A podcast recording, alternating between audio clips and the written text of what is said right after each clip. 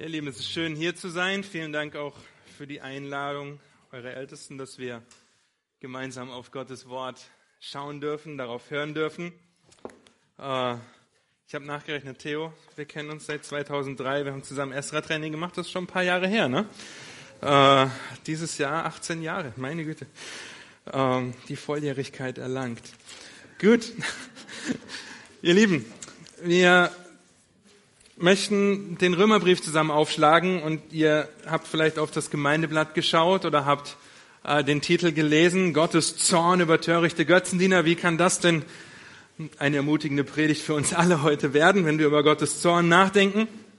Aber äh, ich hoffe, dass uns Gottes Wort ermutigt, dass wir lernen dürfen, dass wir äh, staunen dürfen über Gottes wunderbares Evangelium.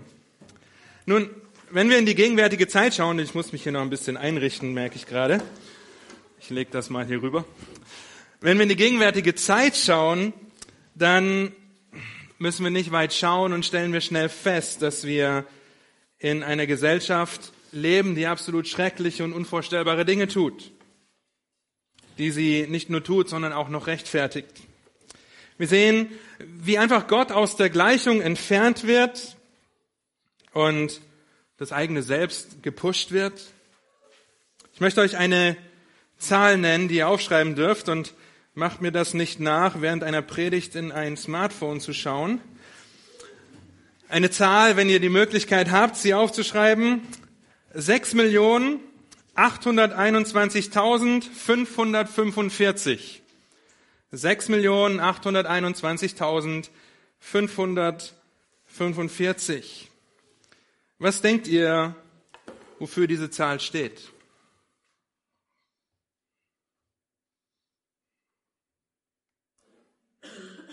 Einige wissen es, das heißt, sie dürfen nicht antworten, weil sie das Skript haben oder weil sie vorher informiert wurden. Nun gibt es Gedanken.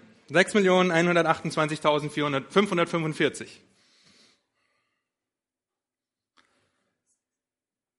Wenn ihr euch nicht traut, dann helfe ich euch dabei.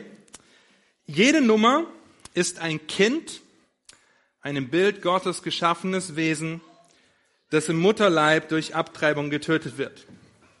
6.821.545. Mittlerweile sind wir bei 623, 24, 25, 26, 27, 28, 29, 30.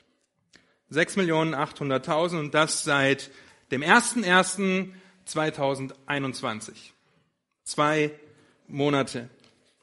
Die WHO überschlägt grob, dass jeden Tag, jeden Tag 125.000 ungeborene Kinder abgetrieben werden. Nur um das in die für uns richtige Perspektive zu rücken, in der Zeit, in der wir hier Gottesdienst feiern, 10.30 Uhr bis circa 12 Uhr, sind das 7.813 Leben die durch Abtreibung ermordet werden, während das Menschen außerhalb des Mutterleibes wäre Hoppegarten mit allen kleinen Gemeinden, die außen rum gehören, ab jetzt in dreieinhalb Stunden unbewohnt. Ich möchte euch ein Video vorspielen, das geht nur zwei Minuten. Bevor ich das abspiele oder bevor wir das abspielen, äh, es werden einige kurze Worte auf Englisch gesagt, die ich euch vorher auf Deutsch sagen möchte. In dem Video geht es darum, dass kleine Metallkügelchen auf eine Metalldose oder eine Blechbüchse äh, fallen gelassen werden und eine Kugel sind 10.000 verlorene Leben. Es beginnt, weil es ein amerikanisches Video ist, mit der amerikanischen Revolution. Es geht weiter zum amerikanischen Bürgerkrieg, zum ersten und zum zweiten Weltkrieg, dann zum Koreakrieg und zum Vietnamkrieg und letztendlich zur Abtreibung und ich hoffe, dass uns das erschüttert, dass uns das das Herz bricht, dass wir darüber nachdenken, warum Gott eigentlich so zornig sein kann. Dieses Video geht zwei Minuten und ist sehr erschütternd. Ihr dürft das abspielen.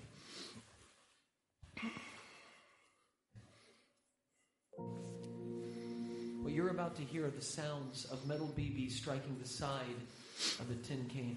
For every BB that strikes, it represents 10,000 lives lost in the wars of America's past.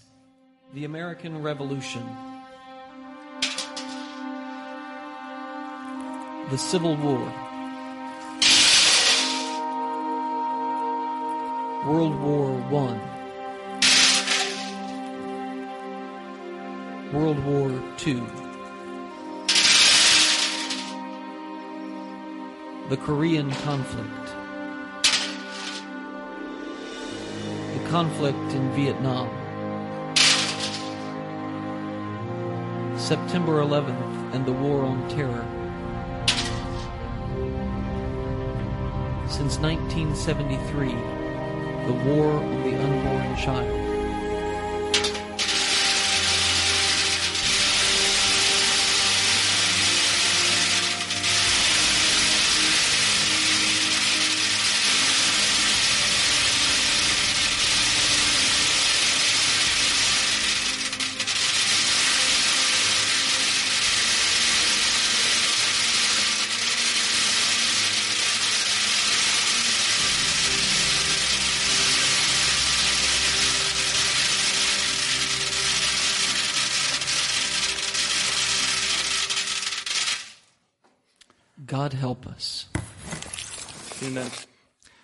Weiß nicht, wie es euch geht, wenn ihr das guckt, aber ich muss jedes Mal mit den Tränen kämpfen, auch heute.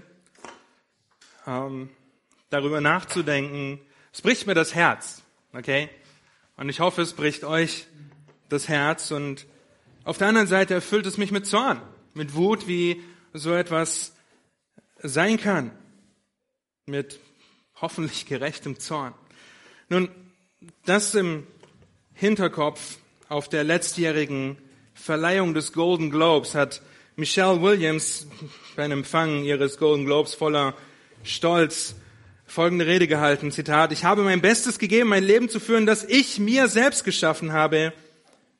Nicht nur eine Reihe von Ereignissen, die mir widerfahren sind, sondern eines, bei dem ich mich zurücklehnen und zurückblicken und meine Handschrift überall erkennen konnte und manchmal unordentlich und krakelig manchmal sorgfältig und präzise, aber eins, das ich mit meiner eigenen Hand geschrieben habe. Ich wäre dazu nicht in der Lage gewesen, ohne das Recht einer Frau zu entscheiden, wann und mit wem ich meine Kinder haben möchte. Ein Advokat für Abtreibung. Nun, wenn man sowas liest, wenn man so ein Video sieht, dann dreht es einem den Magen um. Wenn man dieser Rede bedenkt, dass sie von 23 Millionen Menschen gesehen wurde, kann es einem eiskalt den Rücken runterlaufen. Wenn wir in die heutige Zeit schauen, kann es uns eiskalt den Rücken runterlaufen. Aber warum? Warum in einer so schrecklichen Zeit? Und die Antwort finden wir unter anderem in Römer Kapitel 1. Römer Kapitel 1 ab Vers 18. Und ich möchte euch bitten, dass ihr beim Lesen mitverfolgt und darauf achtet, ob ihr vielleicht die Konsequenz oder die Tragweite des gegenwärtigen Zornes über Gottes, äh, über Götzendiener herausfindet. Lasst uns den Text gemeinsam lesen, Römer 1, ab Vers 18 bis zum Ende des Kapitels. Gottes Wort sagt, denn es wird geoffenbart Gottes Zorn vom Himmel her über alle Gottlosigkeit und Ungerechtigkeit der Menschen, welche die Wahrheit durch Ungerechtigkeit aufhalten, weil das von Gott Erkennbare unter ihnen offenbar ist da Gott es ihnen offenbar gemacht hat. Denn sein unsichtbares Wesen, nämlich seine eigene, seine ewige Kraft und Gottheit, wird seit Erschaffung der Welt an den Werken durch Nachdenken wahrgenommen, sodass sie keine Entschuldigung haben. Denn obgleich sie Gott erkannten, haben sie ihn doch nicht als Gott geehrt und ihm nicht gedankt, sondern sind in ihren Gedanken in nichtigen Wahn verfallen und ihr unverständiges Herz wurde verfinstert. Da sie sich für weise hielten, sind sie zu Narren geworden und haben die Herrlichkeit des unvergänglichen Gottes vertauscht mit einem Bild, das dem vergänglichen Menschen, den Vögeln und vierfüßigen und kriechenden Tieren gleicht. Darum, darum hat Gott sie auch dahingegeben in die Begierden ihrer Herzen zur Unreinheit, sodass sie in ihren eigenen Leiber untereinander entehrten. Sie, welche die Wahrheit Gottes mit der Lüge vertauschten und dem Geschöpf Ehre und Gottesdienst erwiesen, anstatt dem Schöpfer, der gelobt ist in Ewigkeit. Amen. Darum hat Gott sie auch dahin gegeben in entehrende Leidenschaften. Denn ihre Frauen haben den natürlichen Verkehr vertauscht mit dem widernatürlichen. Gleicherweise haben auch die Männer den natürlichen Verkehr mit der Frau verlassen und sind gegeneinander entbrannt in ihrer Begierde und haben Mann mit Mann Schande getrieben und, den verdienten Lohn ihrer Verirrung an sich selbst empfangen.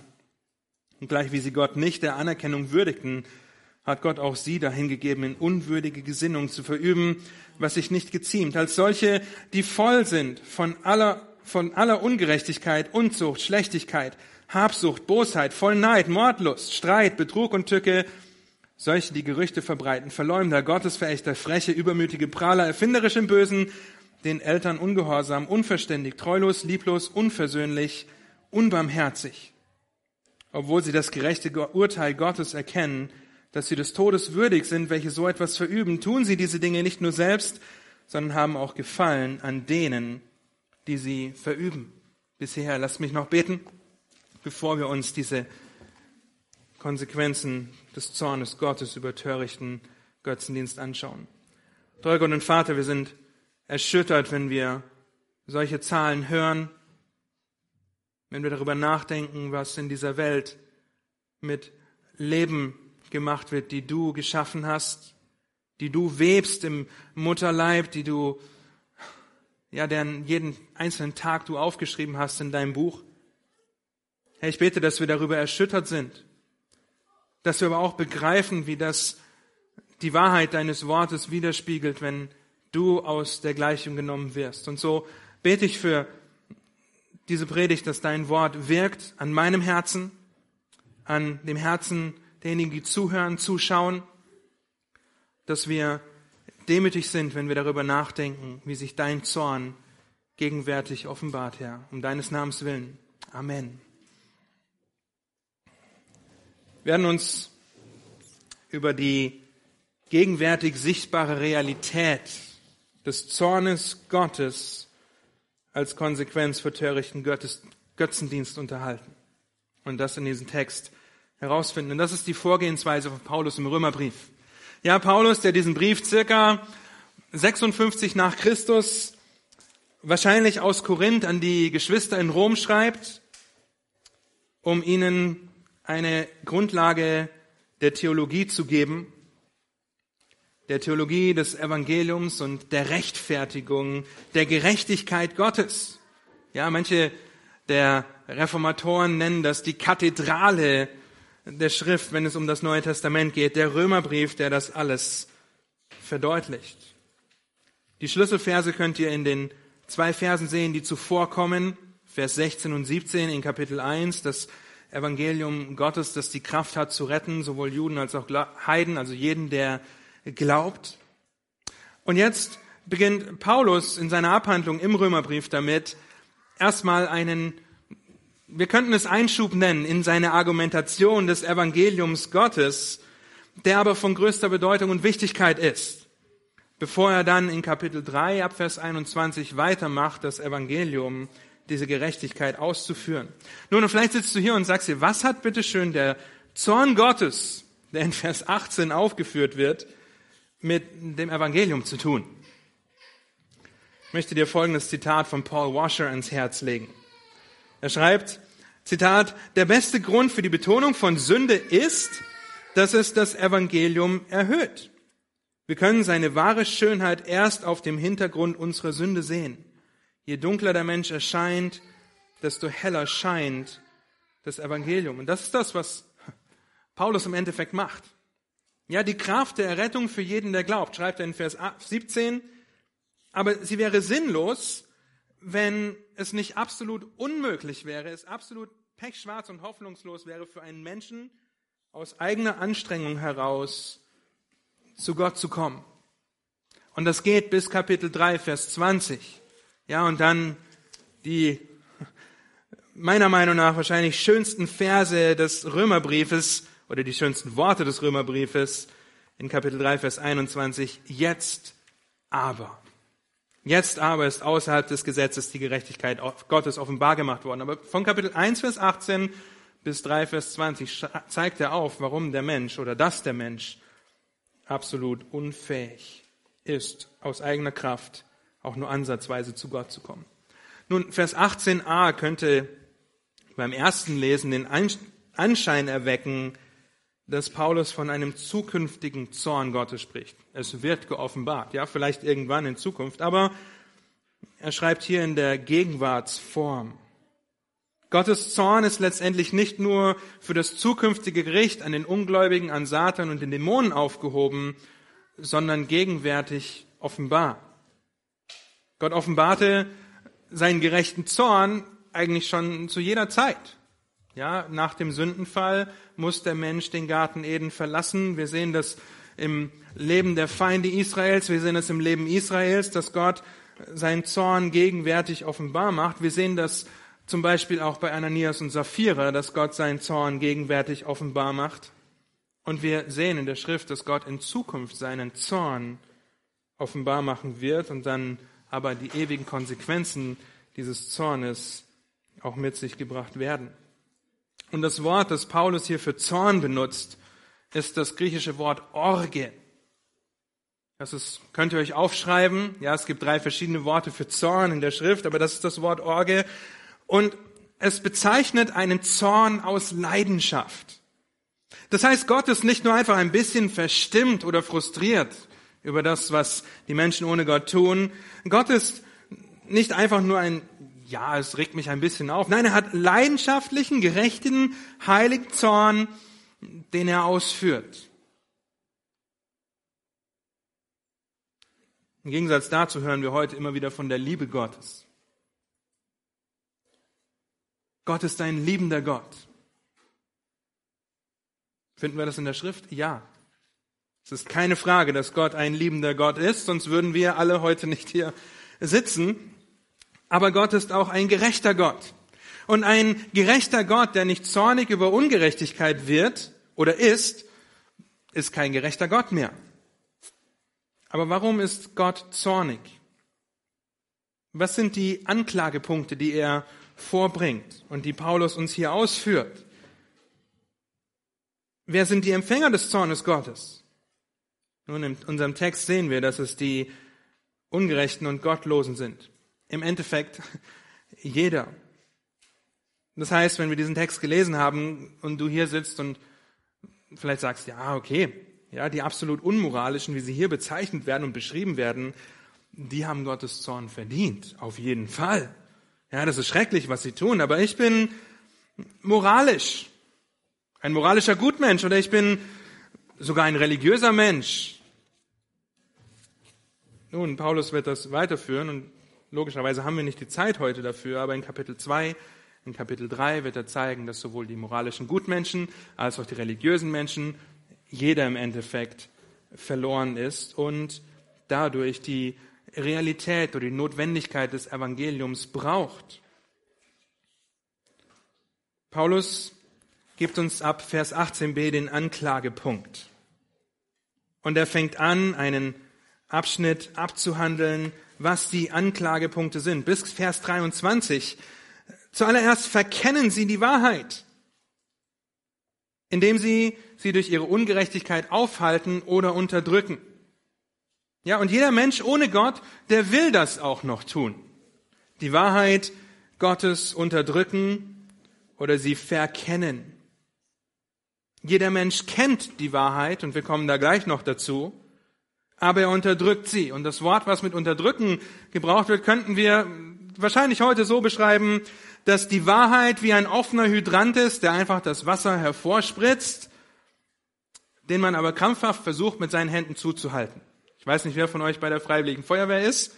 Ja, aber einen Hydranten zuzuhalten mit den bloßen Händen, nun, das ist sehr schwierig, weil der Druck sehr groß ist. Sie versuchen krampfhaft, die Wahrheit zu unterdrücken allen Aufwand, alle Kraft daran zu setzen, dass bloß kein Wasser aus dem Hydranten kommt, bloß keine Wahrheit zum Vorschein kommt, die Wahrheit verkennen. Das trifft auf jeden Menschen ohne Gott zu, weil, wie wir in Kapitel 3 lesen, keiner nach Gott fragt, obwohl sie ihn verkannten. Sie verkennen die Wahrheit. Und dadurch, dass der Mensch die Wahrheit unterdrückt oder aufhält, muss er früher oder später leugnen, dass es Gott überhaupt gibt. Und wenn Gottlose und Ungerechte Gottes Wahrheit verkennen, dann liegt das im Grunde daran, dass sie die Wahrheit erkennen, dass die Wahrheit erkennbar ist. Ja, Gott macht die Wahrheit offenbar. Jeder Mensch kann sie klar und deutlich sehen und kann sie wahrnehmen. Wenn viele Leute, mit denen ich auf der Arbeit rede, ja, ich arbeite hier in Davids Hoppegarten bei UPS, ähm, wenn ihr vielleicht im Gespräch seid mit Leuten, dann stellt ihr vielleicht fest, dass die meisten, wenn sie ähm, ehrlich sind, als Kinder wahrscheinlich zu Gott gebetet haben. Ja, auch wenn das Gebete waren wie Gott gib mir ein Pferd oder was auch immer. Ja, aber die meisten würden zugeben, dass sie als Kinder zu Gott gebetet haben. Aber mit der Zeit, vielleicht mit der Schule, mit den Einflüssen auch der ehemaligen DDR, haben sie irgendwann aufgegeben, die Wahrheit, die Gott erkennbar gemacht hat, anzunehmen und angefangen, sie zu unterdrücken. Weil im Endeffekt jeder Mensch weiß, dass es einen Schöpfer gibt. Das seht ihr dann auch in Kapitel 2, dass jeder Mensch das in seinem Herzen, in seinem Gewissen trägt. Und dass jeder Mensch einmal Rechenschaft vor diesem lebendigen Gott, vor diesem Schöpfergott ablegen muss. Jetzt kommt vielleicht der Einwand. Nun, ja, wenn, wenn Gott erkennbar ist und so weiter, ähm, was ist denn dann bitte mit den armen, unschuldigen Ureinwohnern, die noch nie etwas von Christus gehört haben? Gehen die wirklich verloren? Nein, gehen sie nicht. Arme, unschuldige Ureinwohner, die noch nie etwas von Christus gehört haben, werden, wenn sie sterben, in den Himmel gehen. Das Problem an der Aussage ist, nicht, dass die Älteste mich jetzt steinigt, ja, das Problem an der Aussage ist, dass du erstmal einen unschuldigen Ureinwohner finden musst. Okay, es gibt keinen unschuldigen Ureinwohner auf diesem Planeten. Römer 1, Vers 19 bis 20 macht das unmissverständlich deutlich, dass Gott in seiner Schöpfung wahrzunehmen ist. Es gibt keine Entschuldigung. Sie haben keine Entschuldigung. Vers 20 am Schluss. Es gibt keine Entschuldigung. Weil Gott in seiner Schöpfung mit seinem Wesen sichtbar ist. Er ist souverän, er ist allmächtig, er ist allwissend, er ist allgegenwärtig und er offenbart sich in seiner Schöpfung. Leben ein Grashalm reicht aus, um zu erkennen, dass es einen Schöpfer gibt. Und deshalb schreibt Benedikt Peters zum Beispiel, Zitat, Gott hat sich durch seine Schöpfungswerke deshalb allen Menschen bekundet, damit sie unentschuldbar seien, nicht damit sie errettet würden. Dafür brauchen wir dann nämlich Gottes spezielle Offenbarung, sein Wort, in der er sich und seinen Sohn offenbart und die Rettung, die Gerechtigkeit, wie sie uns zuteil wird. Die Wahrheit ist erkennbar, aber der Mensch unterdrückt sie mit aller Kraft und deshalb kann und wird und tut Gott in seinem leidenschaftlichen Zorn Dinge, die er gegenwärtig in dieser Zeit demonstriert. Und wenn sie die offensichtlich, offensichtlich erkennbare Wahrheit unterdrücken, führt das als nächsten Schritt dazu, dass sie die Wahrheit aberkennen. Vers 21. Sie unterdrücken die Wahrheit Gottes kategorisch, und zwar auf eine vierfache Art und Weise, wenn ihr in Vers 21 schaut. Sie haben Gott nicht erkannt. Das heißt, haben sie, sowohl, obgleich sie Gott erkannten, haben sie ihn doch nicht als Gott geehrt. Das ist das Erste. Sie versagen darin, Gott zu erheben, nach seinem Standard zu leben, ihn anzuerkennen und dann im weiteren Verlauf des Römerbriefs auch seinen Weg der Rettung anzuerkennen und ihm die ultimative Ehre und Anbetung zu geben, indem sie seine Eigenschaften, sein Wesen anerkennen und in Beziehung zu ihm leben wollen. Sie ehren Gott nicht. Sie danken Gott nicht als nächstes. Sie haben ihm nicht gedankt, heißt es dort. Ihr Unglaube wird durch ihre Undankbarkeit noch verschlimmert. Obwohl Gott die Quelle aller guten Dinge ist, die er, die der Mensch besitzt, die du und ich besitzen, Gott ist die Quelle davon, Regen, Sonne, andere nützliche Segnungen für Gerechte und Ungerechte gleichermaßen, dankt der natürliche Mensch Gott nicht. Er dankt ihm nicht. Er muss erst zu einer neuen Schöpfung werden, zu einer neuen Natur, bevor er Gott danken kann. Drittens sind sie in einen nichtigen Wahn verfallen. Wer die Wahrheit nicht anerkennt, muss, wie es hier in Vers 21 heißt, in nichtiges Gedankengut verfallen, weil er auf einmal versucht, aus einer sinnfreien und ziellosen Realität, die Gott einfach ausklammert, eine sinnvolle, sinnvolle und zielstrebige Realität erschaffen will. Aber das wird nicht funktionieren, wenn du Gott aus der Gleichung nimmst. Er wird nicht darüber nachdenken, was Gott in seinem Wort sagt. Und viertens haben sie ein, unverständige, ein unverständiges Herz. Und das unverständige Herz, das Gott ablehnt und entehrt, wird nicht erleuchtet und befreit, wie so viele Ungläubige behaupten. Du musst erleuchtet werden, du musst befreit werden. Nein, es wird geistlich noch weiter verdunkelt und noch weiter in der Sünde versklavt. Der Mensch, der Gott verlässt, der Gott seinen Rücken zukehrt, verlässt Wahrheit, verlässt Licht, verlässt ewiges Leben sowie Sinn, Zweck und Glück des Lebens. Und damit gibt er auch das Fundament und die Motivation für moralische Gerechtigkeit auf.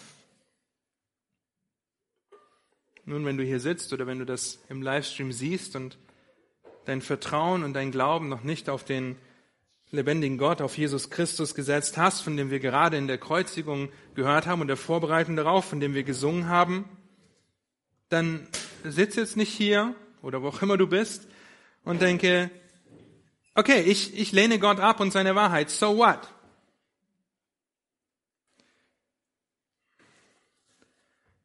Der Mensch ist von Gott geschaffen.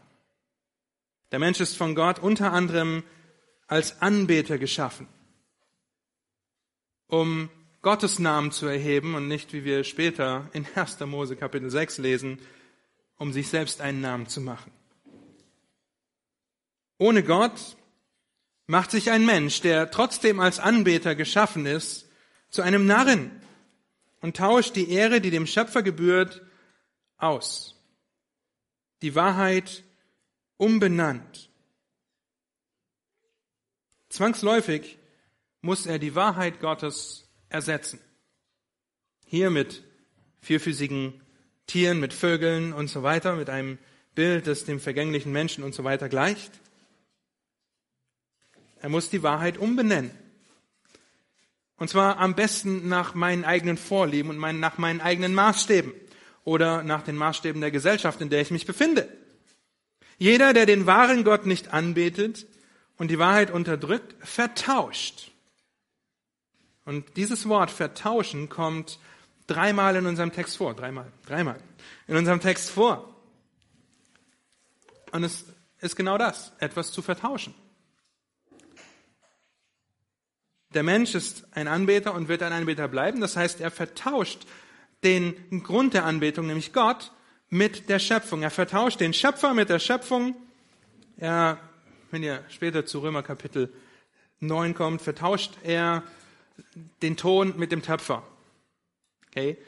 Er vertauscht die Anbetung. Das Problem dabei ohne Gott, dass das menschliche Herz, die Motive, warum wir tun, was wir tun, der innere Mensch ein Meister darin ist, etwas Gottgegebenes zu Gott selbst zu machen.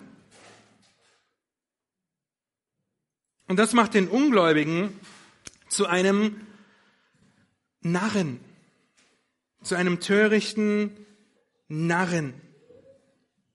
Das heißt, die größten Philosophen, die größten Biologen, Chemiker, Psychologen, was auch immer ihr nehmt, sind Narren, wenn sie Gott aus der Gleichung nehmen und ihr Konstrukt von Realität auf der Lüge aufbauen, die die Wahrheit mit allen Kräften versucht zu unterdrücken.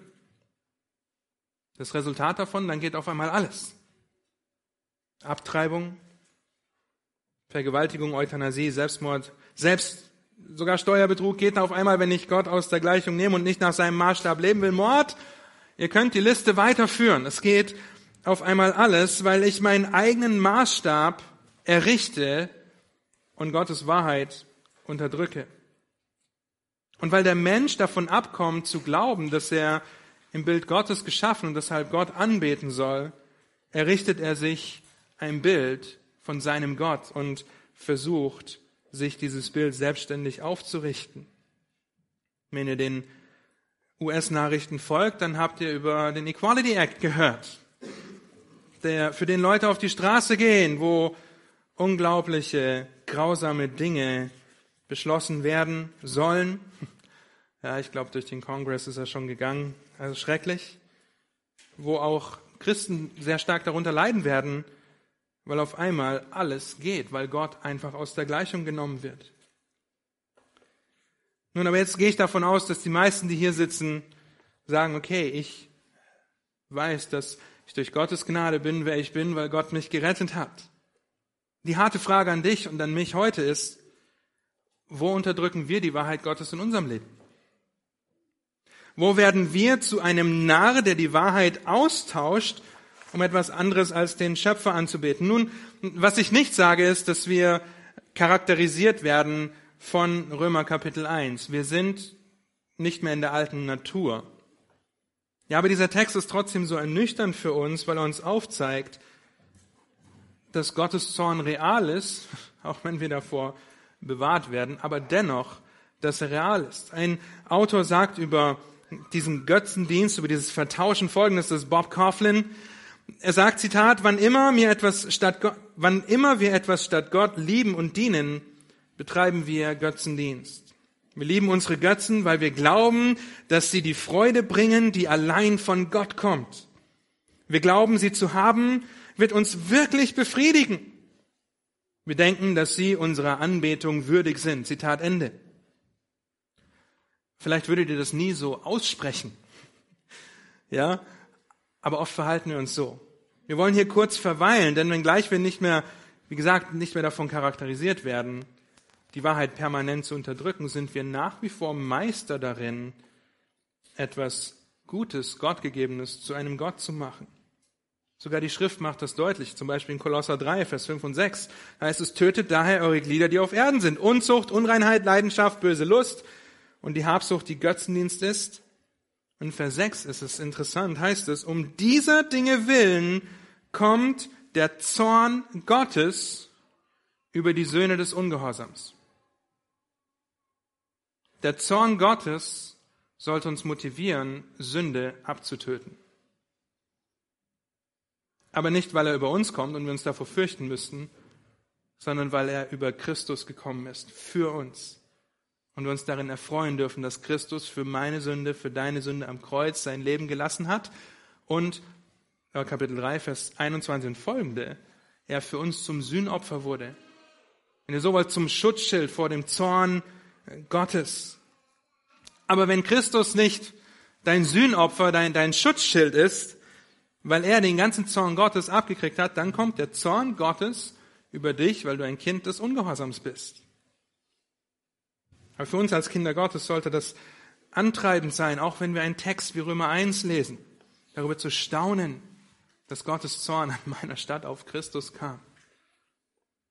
Das heißt, wir können uns bei so einem Text über die Realität des Evangeliums freuen. Und so haben wir diese bei uns in der Gemeinde die ganze Serie von Kapitel 1 bis Kapitel 4 genannt, Freude an der Realität des Evangeliums, weil wir als Kinder Gottes keine Empfänger des Zornes Gottes mehr sind. Und trotzdem vertauschen wir, ersetzen wir, benennen wir die Wahrheit um. Wir rennen zu etwas Geschaffenem und machen einen Schöpfer daraus. Nun, Ungläubige, die den Zorn Gottes verdient haben, sind nicht in der Lage, etwas anderes zu tun, als die Wahrheit zu vertauschen, weil sie sie, wir erinnern uns, sie wollen sie unterdrücken. Wir als Kinder Gottes, als gläubige Kinder Gottes hingegen sind in der Lage, die Wahrheit zu erkennen, weil uns der Geist erleuchtete Augen der Erkenntnis gibt, sie anzuerkennen und sie eben nicht umzubenennen, weil Gott uns überführt, uns gezogen, uns gerettet hat weil Gott uns die Augen geöffnet hat, weil er uns geistlich lebendig gemacht hat, weil er seinen Zorn auf seinen Sohn an unserer Stadt gelegt hat. Aber wieso? Wieso sind wir so oft so dummen Narren, denen es so schwer fällt, das zu begreifen. Wieso suchen wir so oft unsere Anerkennung? Wieso suchen wir so oft unsere Zufriedenheit in Bequemlichkeit? Vielleicht in Annahme, in Ruhe, in Respekt, in Kontrolle und Co. Anerkennung oder Bequemlichkeit, wenn du mit dem Auto durch Berlin fährst, unterwegs bist, dir jemand die Vorfahrt nimmt oder ein dreister Radfahrer dich einfach schneidet und du dich darüber aufregst, wie kann er nur meine Straße durchkreuzen? Was fällt ihm ein? Ist der lebensmüde oder was? Nun. Oder Respekt. Respekt und Anerkennung, weil du dich vielleicht darüber ärgerst, dass Geschwister in der Gemeinde dich auf Sünde hin konfrontieren. Oder deine Arbeitskollegen deine Arbeit kritisch evaluieren und dir vorschlagen, was du verbessern könntest. Wie können sie nur? Sehen sie nicht, was für ein toller Christ ich bin? Oder ein toller Arbeiter? Nun, vielleicht ist das, wo du deine Zufriedenheit suchst, auch Kontrolle. Und dann regst du dich auf, dass deine Kinder nicht tun, was du willst. Oder du nicht die Kontrolle haben kannst über die Umstände, die um uns herum geschehen. Am Anfang der Corona-Pandemie, dass du Angst hattest, vielleicht krank zu werden und daran zu sterben, weil du nicht die Kontrolle über die Ausbreitung des Virus hast, so wie wir die Kontrolle nach wie vor nicht haben auch wenn die Regierung meint, dass sie die Kontrolle hat, aber letztendlich wissen wir, dass Gott in Kontrolle darüber ist. Und deshalb fangen wir an, weil wir die Kontrolle nicht haben, uns Sorgen zu machen, in Panik zu geraten, Angst zu bekommen. Worin suchst du deine Zufriedenheit? Vielleicht ist es Bequemlichkeit, weil du wütend wirst, wenn etwas nicht so läuft, wie du es willst, oder du nicht so deine Ruhe bekommst, wie du es haben willst. Wenn jemand anders es vielleicht nicht so macht, wie du es machen würdest, oder ich lasse es ihn lieber gar nicht machen, mache es selber, das ist zu bequem für mich, ihn anzuleiten oder wie auch immer. Oder Bequemlichkeit darin, dein Kind zu erziehen, wenn es sich weigert, sich anzuziehen, um einem Sonntagmorgen pünktlich in der Gemeinde zu sein. Also ziehst du dein Kind im Frust an, wie drücke ich es liebevoll aus? Schmeißt es ins Auto, setzt es ins Auto, vielleicht etwas rabiater, fährst los und denkst auf dem Weg zum Gottesdienst, wie kann mir mein Kind mein Leben nur so schwer machen? Wir haben zwei Kinder, die würden sowas aber nie tun. Nein, ähm, wir stehen ständig in der Gefahr, ständig in dem Kampf, gegen die Begierden unseres Fleisches. Wir stehen ständig in der Gefahr, in dem Kampf, diesen Begierden nachzugeben, uns darüber aufzuregen und in dem Moment zu vertauschen. Zwar den Schöpfer mit der Schöpfung zu vertauschen. Denn wer hat im Endeffekt die Kontrolle? Gott. Bei wem bekommen wir im Endeffekt die Ruhe, die wir brauchen? Bei Gott, in Christus.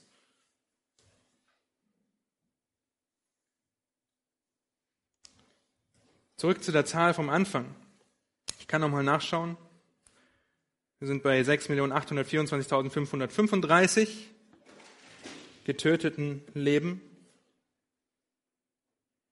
Und ich nehme ganz stark an, wenn ihr hier sitzt, findet ihr Abtreibung genauso grausam wie ich, weil gegen Gottes Menschenbild, gegen Gottes Maßstab verstoßen wird. Aber wenn wir darüber nachdenken, dass um dieser Dinge willen der Zorn Gottes über die Menschen kommt, auch gegenwärtig. Und wir feststellen, dass wenn wir uns in einem Gebot verfehlen, das ganze Gesetz gebrochen haben und dass um dieser Dinge willen der Zorn über die Kinder des Ungehorsams kommen muss, dann ist jede einzelne Sünde in meinem Leben geistlicher Abtreibung gleichzusetzen. Ein Gräuel in den Augen des Herrn. Und jeder von euch könnte mir mindestens ein Beispiel nennen, wo er sich heute über etwas aufgeregt hat. Nun, der Tag heute ist noch nicht so lang, aber vielleicht, ja, wir haben Gottesdienst am Nachmittag oder die Römerpredigt am Abend. Da ist der Tag schon etwas länger vorbei, aber dann denkt an gestern. Ja, woran merken wir das? Wir merken das daran, dass wir wütend werden, dass wir vielleicht verbittert werden, verärgert werden, sorgenvoll sind oder vielleicht sogar denken, was werden die anderen von mir denken, wenn wir drei Minuten zu spät kommen oder was auch immer. Vielleicht sprecht ihr das nicht aus, aber das Vertauschen der Anbetung beginnt nicht in unserem Handeln. Es beginnt in unserem Herzen, in unserem Denken, in unserer Motivation, warum wir tun, was wir tun.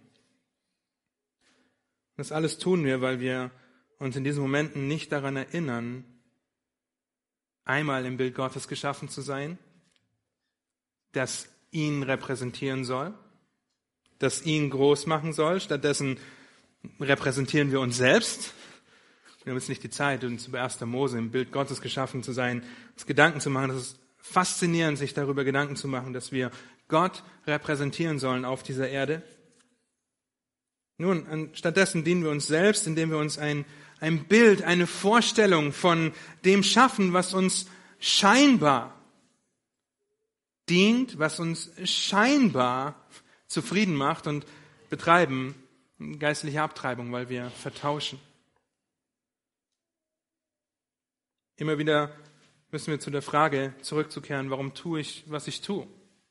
Oder was will ich eigentlich? Was wollen wir? Was meinen wir zu brauchen? Und ein, ein paar gute Prüffragen sind, okay, wie reagiere ich, wenn ich es nicht bekomme? Werde ich wütend, depressiv? Sündige ich, wenn ich es nicht bekomme? Oder vertraue ich Gottes Souveränität, dass er mir das gibt, was ich brauche? Und was ist, wenn wir es bekommen? Nun, wenn du deine Anbetung darauf richtest, wenn du willst, was du willst und es dann bekommst und meinst davon glücklich zu sein, dann wirst du vielleicht für eine kurze Zeit lang stolz sein, dich darüber freuen, zufrieden sein, aber nach kürzester Zeit wirst du mehr wollen. Sprüche 27, Vers 20, ich paraphrasiere das mit meinen Worten, heißt, zwei Dinge sind unersättlich. Das Totenreich und das Auge des Menschen. Wir wollen mehr und mehr und mehr und mehr. Und ich könnte so weitermachen, bis die Predigt vorbei ist. Das, wenn du bereit bist zu sündigen, um etwas zu bekommen, und wenn es die Anerkennung deines Ehepartners ist, von deinem Ehemann, dass das Essen gut geworden ist, das du gekocht hast, oder wenn du von einer harten Arbeits- oder von einem harten Arbeitstag oder einem EBTC-Wochenende irgendwann kurz vor Mitternacht, habe ich gehört, nach Hause kommst und das Erste, was passiert ist, du kommst rein und rutscht auf dem Spielzeugauto aus. Denkst du, wie können meine Kinder nur nach einem so harten Wochenende den Flur nicht aufgeräumt haben? Ich bekomme meine Ruhe nicht. Ja, stattdessen bekomme ich Schmerzen. Nun, das sind nur Beispiele. Und ich weiß, dass eure Pastoren niemals so reagieren würden. Ja, ich vielleicht schon. Wir wollen mehr und mehr und mehr. Und das, was dahinter steckt, ist so durchdrungen in unserer Gesellschaft, dass die Gesellschaft einfach sagt, folge deinem Herzen. Tu das, was du willst, nimm dir das, was du jetzt brauchst. Tu das, was du willst. Was ist die Antwort der Schrift? Bitte nicht. Folge niemals deinem eigenen Herzen, denn mein Herz ist überaus trügerisch. Du bist ein Meister darin, aus etwas Gutem einen Gott zu machen. Und ob du errettet bist oder nicht, das ist völlig egal, denn die Schrift ist auch deutlich genug darin, dass ausschließlich Gott derjenige ist, der unsere Herzen erforschen kann. Nicht einmal wir selber. Wir sollen unser Herz bewahren, denn es ist die Quelle des Lebens. Aber gleichzeitig lesen wir, wir können es nicht erforschen. Deswegen betet ein David im Psalm 139, erforsche mich, überführe mich, zeige mir, wie ich es meine.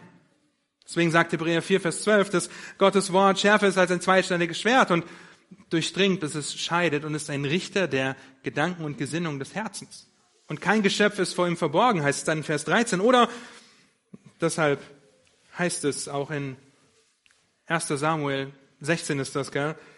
Der Mensch sieht, was vor Augen ist, der Herr aber sieht das Herz an. Nur Gott ist derjenige, der das Herz erforschen kann. Er ist der Kenner der Herzen, wie wir auch in der Apostelgeschichte lesen können. Das heißt, um herauszufinden und überführt zu werden, wo wir Dinge vielleicht vertauschen, wenn auch nur temporär, müssen wir zu Gott fliehen. Müssen wir ihn darum bitten und anflehen, uns zu zeigen, wie wir es meinen. Und dazu brauchen wir Gottes Wort, das uns überführt, das uns aufzeigt, wie wir es meinen, aber dazu brauchen wir natürlich auch das Bewusstsein, dass uns in Christus das alles vergeben wurde. Sonst werden wir uns nicht trauen, zum Thron der Gnade zu kommen, weil wir nicht denken, dass es ein Thron der Gnade ist, sondern ein Vater, der da oben sitzt und nur darauf wartet, bis ich falle, bis ich fehle. Nein, all meine Sünde ist in Christus vergeben. Gott kann uns also nicht nur unser Herz aufzeigen, er ist derjenige, der es gereinigt hat und der es reinigen will. Wenn wir unsere Sünde bekennen, so ist er treu und gerecht, dass er uns reinigt von aller Ungerechtigkeit. Nun, wenn der gegenwärtige Zorn Gottes real ist und wir uns vor Augen halten dürfen, dass um solcher Dinge willen, auch die wir betreiben, der Zorn Gottes über die Sünde des Ungehorsams kommt und wir das in diesem Text lesen können. Wenn das offenbar ist, dann sehen wir auch die Konsequenzen daraus. Wir sehen die Konsequenzen des törichten Götzendienstes. Und Paulus macht in unserem Text in Römer 1 deutlich, in Versen 24 bis zum Schluss, wie Gottes Zorn sichtbar gemacht wird. Und darüber nachzudenken, wie es aussieht, wenn Gott seine gnädige, seine schützende Hand zurückzieht das sollte uns erschaudern lassen. Denn wenn der Mensch unabhängig von Gott sein will und die Wahrheit unterdrückt, ja, dann wird Gott auch Tür und Tor aushängen, um dem törichten Götzendiener freien Lauf zu lassen. Das ist eine düstere Realität der heutigen Zeit. Und wenn wir darüber nachdenken, wie sich der Zorn Gottes offenbart, sehen wir in unserem Text dreimal, wie Gott den Menschen dahingegeben hat. Dahingegeben in die eigenen Lüsten, Lügen und Leidenschaften. Darum hat Gott sie auch dahin gegeben. 24, 26 und 28. Wenn wir uns fragen, warum es so viel Böses in dieser Welt gibt, dann finden wir hier eine Antwort darin, dass Gott seinen Zorn gegenwärtig offenbar macht und törichte Götzendiener seinen ihn versklavenden Götzen überlässt. Rettet Gott? Definitiv, zu 100 Prozent aus diesem Götzendienst. Das sehen wir spätestens in Römer 3, aber dann noch viel mehr in Römer 6, dass wir Werkzeuge der Gerechtigkeit und nicht mehr der Ungerechtigkeit sind, Sklaven Gottes und nicht mehr Sklaven der Sünde. Und dennoch gibt Gott dahin. Das heißt, es ist etwas auf der einen Seite, was wir uns für keinen Menschen wünschen, auf der anderen Seite ist es die Realität, in der wir uns befinden.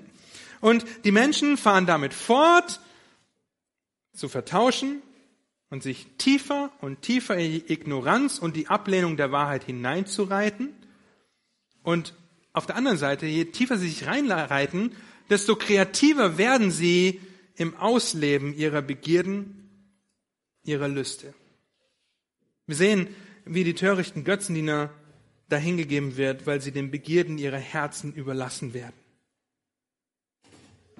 Sie werden hingegeben, sie vertauschen den, die Wahrheit Gottes mit der Lüge, Vers 24 und 25.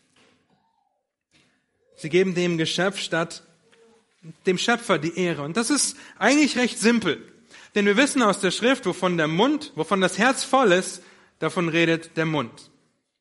Das heißt, je mehr der Mensch auf seine eigenen betrügerischen Begierden hört, weil er meint, dadurch Befriedigung, Genugtuung, Zufriedenheit zu finden, also der Lüge glaubt, desto mehr wird er diesen Begierden folgen. Desto weiter wird er es treiben und umso schamloser wird er dabei versuchen zu bekommen, was er will. Und Sprüche 27, Vers 20 sagt, zwei Dinge sind unersättlich. Das Totenreich und die Augen des Menschen. Das heißt, er wird es immer weiter treiben. Er wird es immer schamloser treiben, weil sie Narren ihrer eigenen Begierden sind. Weil sie den Schöpfer mit der Schöpfung vertauscht haben. Denn der Narr spricht in seinem Herzen, Es gibt keinen Gott.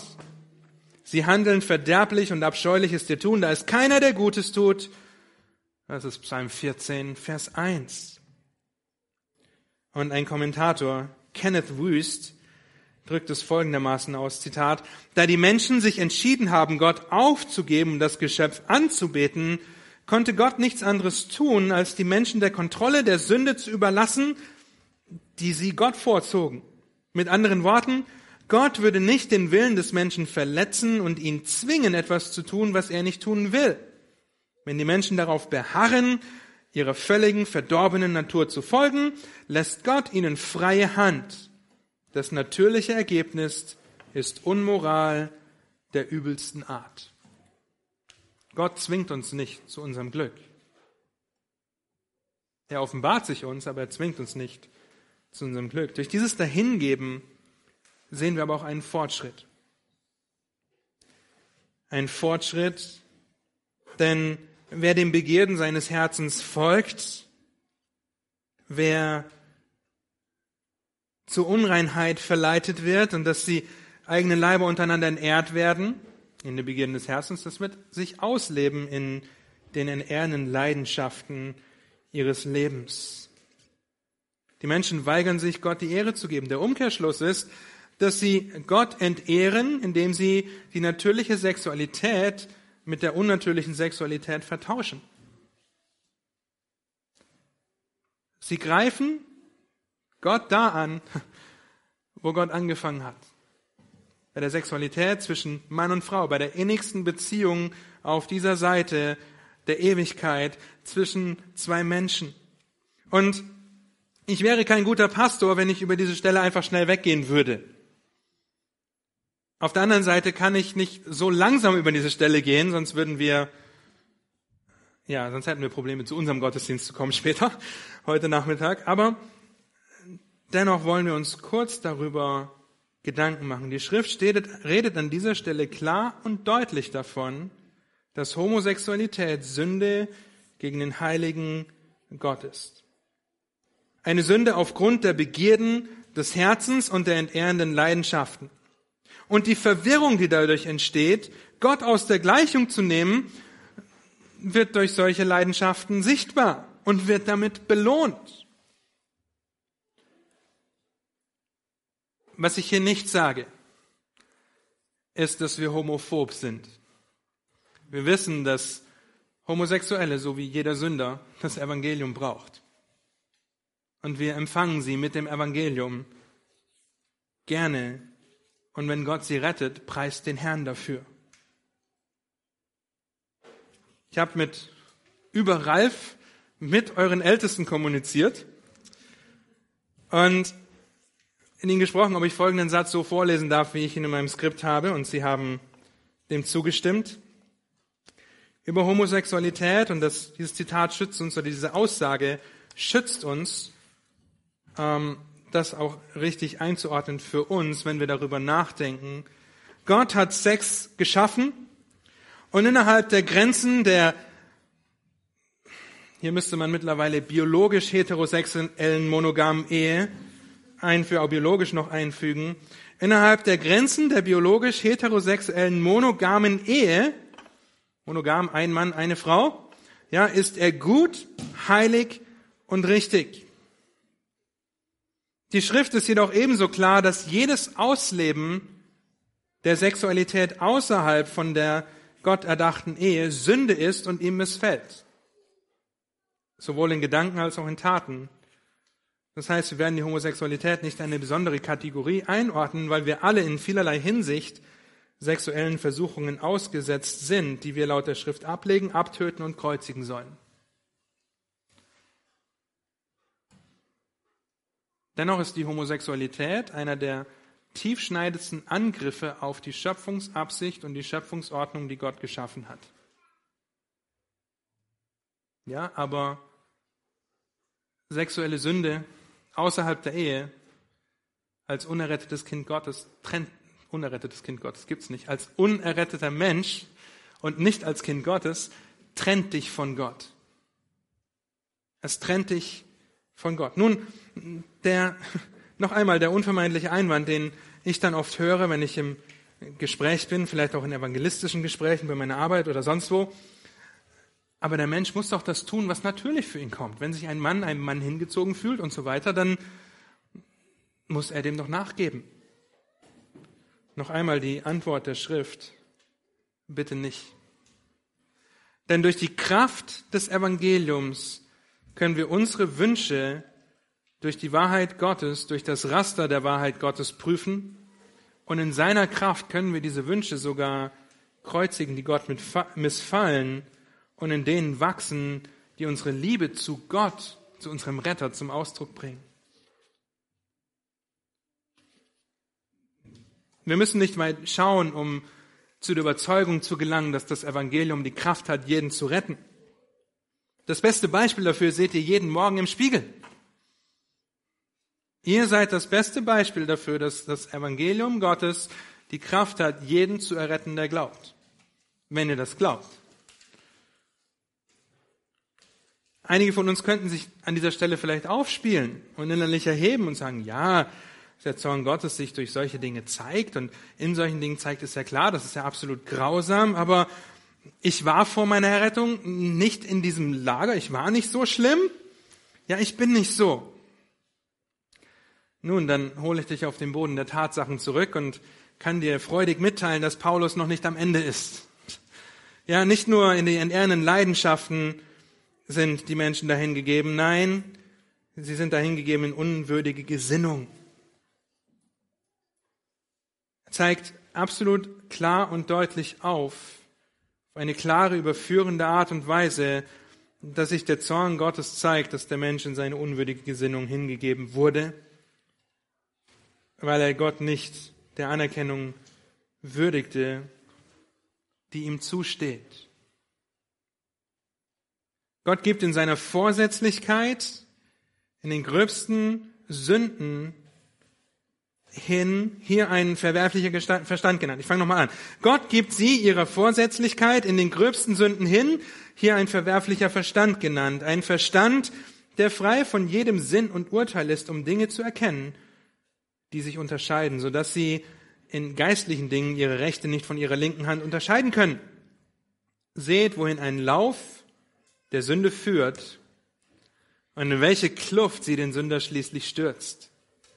Darauf steuert die fleischliche Begierde zu, auf eine Kluft, auf den Tod.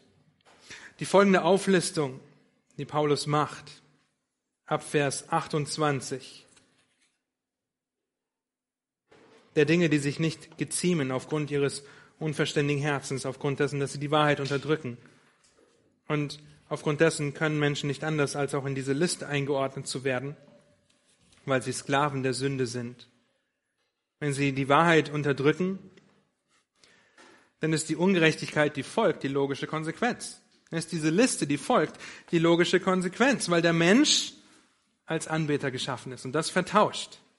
Hey, hier kommt eine Liste mit einigen Eigenschaften und Charakter, Charaktermerkmalen. Unzucht, Schlechtigkeit, Habsucht, Bosheit, Neid, Mordlust, Streit, Betrug, Tücke, Gerichte, Verleumdung, Gottesverachtung, Frechheit, Übermut, Prahlen, erfinderischen Bösen. Wir haben nicht die Zeit, durch jeden einzelnen Punkt dieser Liste zu gehen. Wir möchten an ein oder zwei Punkten eine, einen kurzen Zusammenfassung machen. Was wir bisher, sie prahlen, sie sind erfinderisch im Bösen. Was wir sehen ist, dass der Mensch, der aufhört, Gott anzubeten, alles anbetet. Okay, der Mensch, der aufhört, Gott anzubeten, wird alles anbeten. Und das sehen wir, weil Gott ist ein kreativer Gott.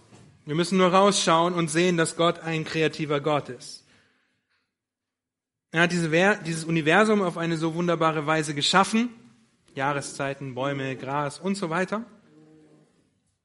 Und der Mensch ist im Bild Gottes geschaffen. Das heißt, der Mensch im Bild Gottes geschaffen ist dazu fähig, kreativ zu sein. Wir müssen nicht weit schauen.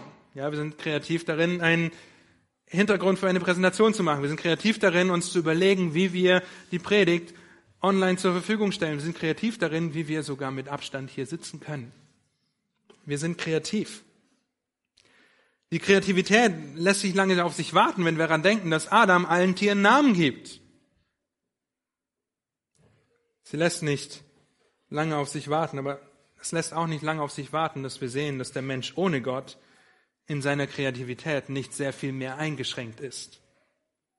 Er nutzt sie nur nicht mehr zur Ehre Gottes und zu seiner Erhöhung, sondern zum Erschaffen von noch mehr Bösem.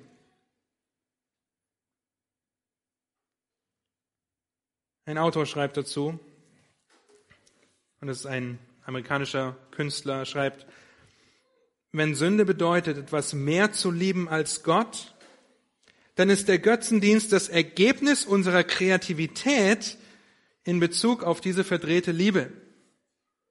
Götzendienst ist die hochmütige Handlung, durch die wir unserer Rebellion Fantasie verleihen, um etwas zu schaffen, das Gottes Platz in unserem Leben einnehmen soll. Zitat Ende.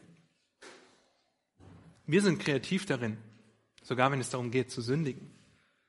Sie sind weiter den Eltern ungehorsam, unverständig, treulos, lieblos, unversöhnlich, unbarmherzig. Und ihr Lieben, wenn wir diese Liste anschauen, dann garantiere ich euch, dass sich jeder von euch, mich eingeschlossen, in dieser Liste wiederfindet, wenn er an sein Leben vor der Bekehrung denkt und wenn er auch manchmal an die Dinge denkt, die in seinen Gedanken so laufen. Denn der Ausdruck des gegenwärtigen Zornes Gottes ist, dass jeder von uns mindestens in einem Punkt dieser Liste die Wahrheit vertauscht hat, nämlich wir alle waren wahrscheinlich mindestens einmal in unserem Leben unseren Eltern ungehorsam. Nehme ich an. Ja? Es ist ein Ausdruck des Zornes Gottes, weil der Mensch die Wahrheit vertauscht. Und die Wahrheit ist, ehrt eure Eltern, auf dass ihr lange lebt. Epheser 6, Vers 1 und auch im Alten Testament immer wieder. Kinder sind ein Beweis dafür, dass Gottes Zorn gegenwärtig real ist. Und in Kapitel 3 sehen wir diese Abhandlung ab Vers 9. Ja, wie er erstmal sagt, beginnt Paulus, wie nun haben wir etwas voraus? Ganz und gar nicht. Also hier geht es jetzt darum, ähm, haben wir etwas voraus, dass wir irgendwie besser sind als andere. Ganz und gar nicht. Nein, und dann später sagt er, fasst er mit den Worten zusammen, keiner ist gerecht, auch nicht einer. Gott sagt zu Adam und Eva, dass sie sterben müssen, wenn sie vom Baum der Erkenntnis essen. Römer 6, Vers 23 sagt, dass der Lohn der Sünde der Tod ist. Und wenn der Mensch die Wahrheit Gottes unterdrückt, unterdrückt er auch die Wahrheit, dass er das Todesurteil empfangen muss. Wenngleich er in Todesangst lebt, wie wir in der aktuellen Situation sehen können. Die Angst unter den Menschen ohne Gott macht deutlich, dass der Mensch Angst vor dem Tod hat. Und ihr könnt das in Hebräer 2 nachlesen. Nun, wenn die Verse, die wir gerade betrachtet haben, wahr sind, Verse 18 bis 31, und Gottes Wort ein zweischneidiges Schwert ist, das überführt, dann muss der Mensch die Angst vor diesem Urteil unterdrücken. Unterdrücken, er kennt das gerechte Urteil, Vers 32, er kennt es, aber er unterdrückt es, indem er sich über die Sünde freut. Und nicht nur über die Sünde freut, sondern sein Gewissen auch dadurch abstumpft, dass er andere Menschen darin anspornt, dasselbe zu tun. Michelle Williams bei den Golden Globes, die eine vergoldete Trophäe einem im Ebenbild Gottes geschaffenen Menschen vorzieht, hält ihre Rede. Das ist absolut verdreht. Aber wenn man die Rede anschaut und genau hinhört, dann hört man, wie im Hintergrund eine Frau ruft, Preach it! Predige es! Verkündige es! Und wir sehen, wie das in unserer heutigen Gesellschaft von allen möglichen, von allen Seiten gepusht, gefördert und angespornt wird. Menschen, die die Wahrheit unterdrücken, müssen sich an der Ungerechtigkeit und Gottlosigkeit freuen und dem ganzen Ausdruck verleihen, indem sie andere dazu anspornen. Wir müssen hier nicht mal über das Thema Abtreibung reden.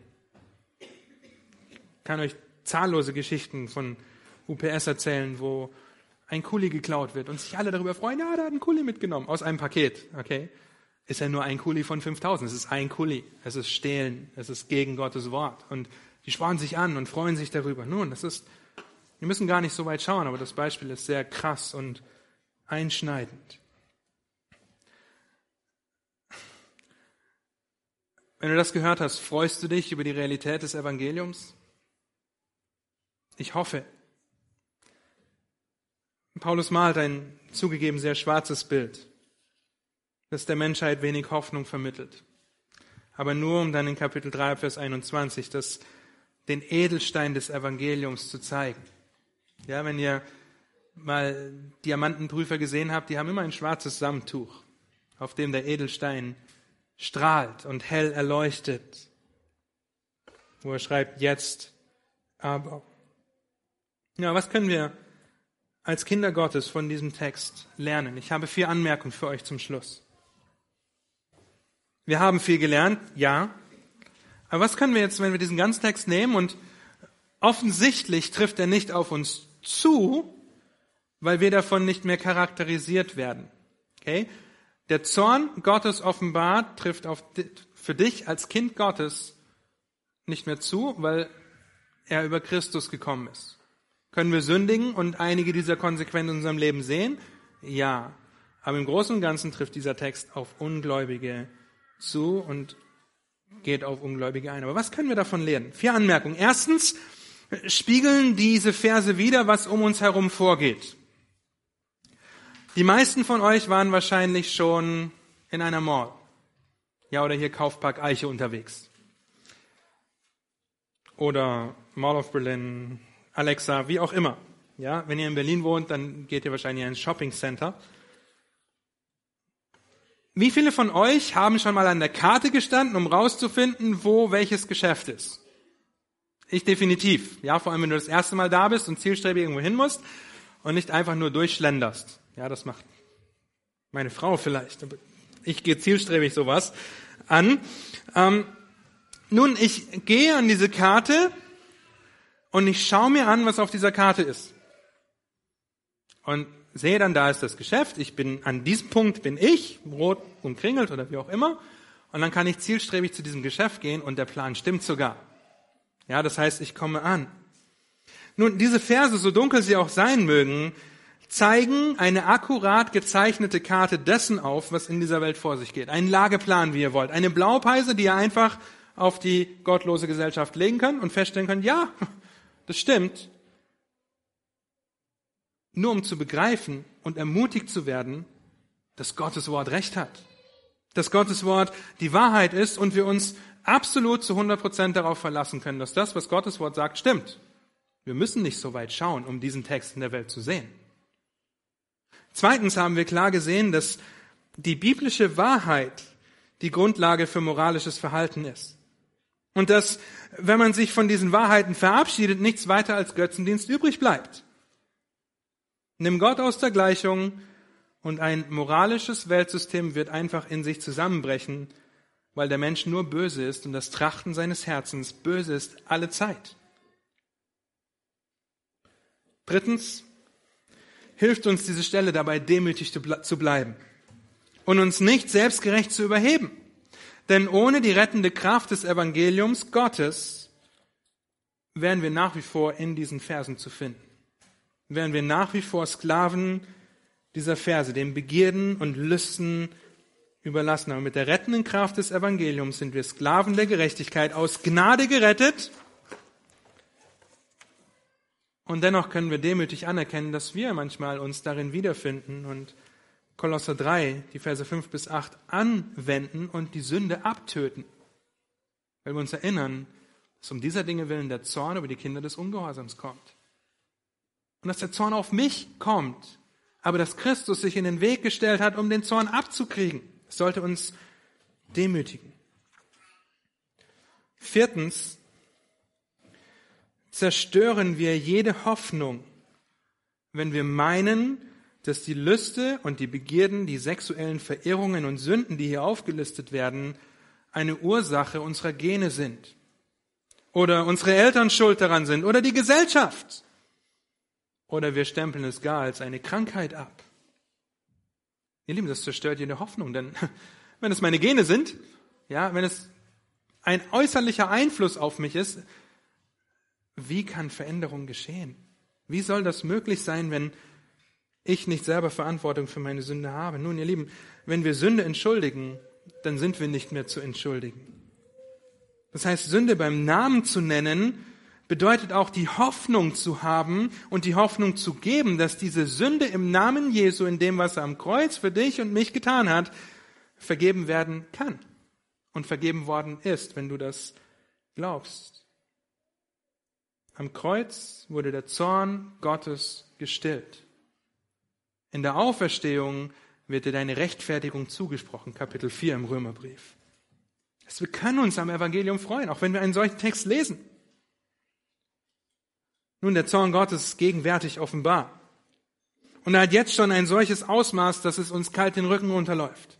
Aber eines Tages wird dieser Zorn Gottes ewig offenbar sein, ohne einen Ausweg. Ohne einen Ausweg, ohne eine Möglichkeit der Errettung. Das heißt, als letztes, und das ist ein fünftens, auch wenn ich nur viel gesagt habe, flehen wir Gott zusammen an, dass er sein kräftiges Evangelium heute gebraucht, um Menschen zu retten. Und flehen wir Gott an, dass wir freimütig jede Gelegenheit ergreifen, den Menschen, mit denen wir heute Nachmittag, nächste Woche im Gespräch sind oder mit denen wir sprechen, dass wir ihnen aufzeigen, dass törichter Götzendienst fatale Folgen hat. Lieben, lasst uns an der Wahrheit, an der Realität des Evangeliums freuen, weil es die Kraft hat, vor dem verdienten und gerechten Zorn Gottes zu erretten. Amen. Lass mich noch beten.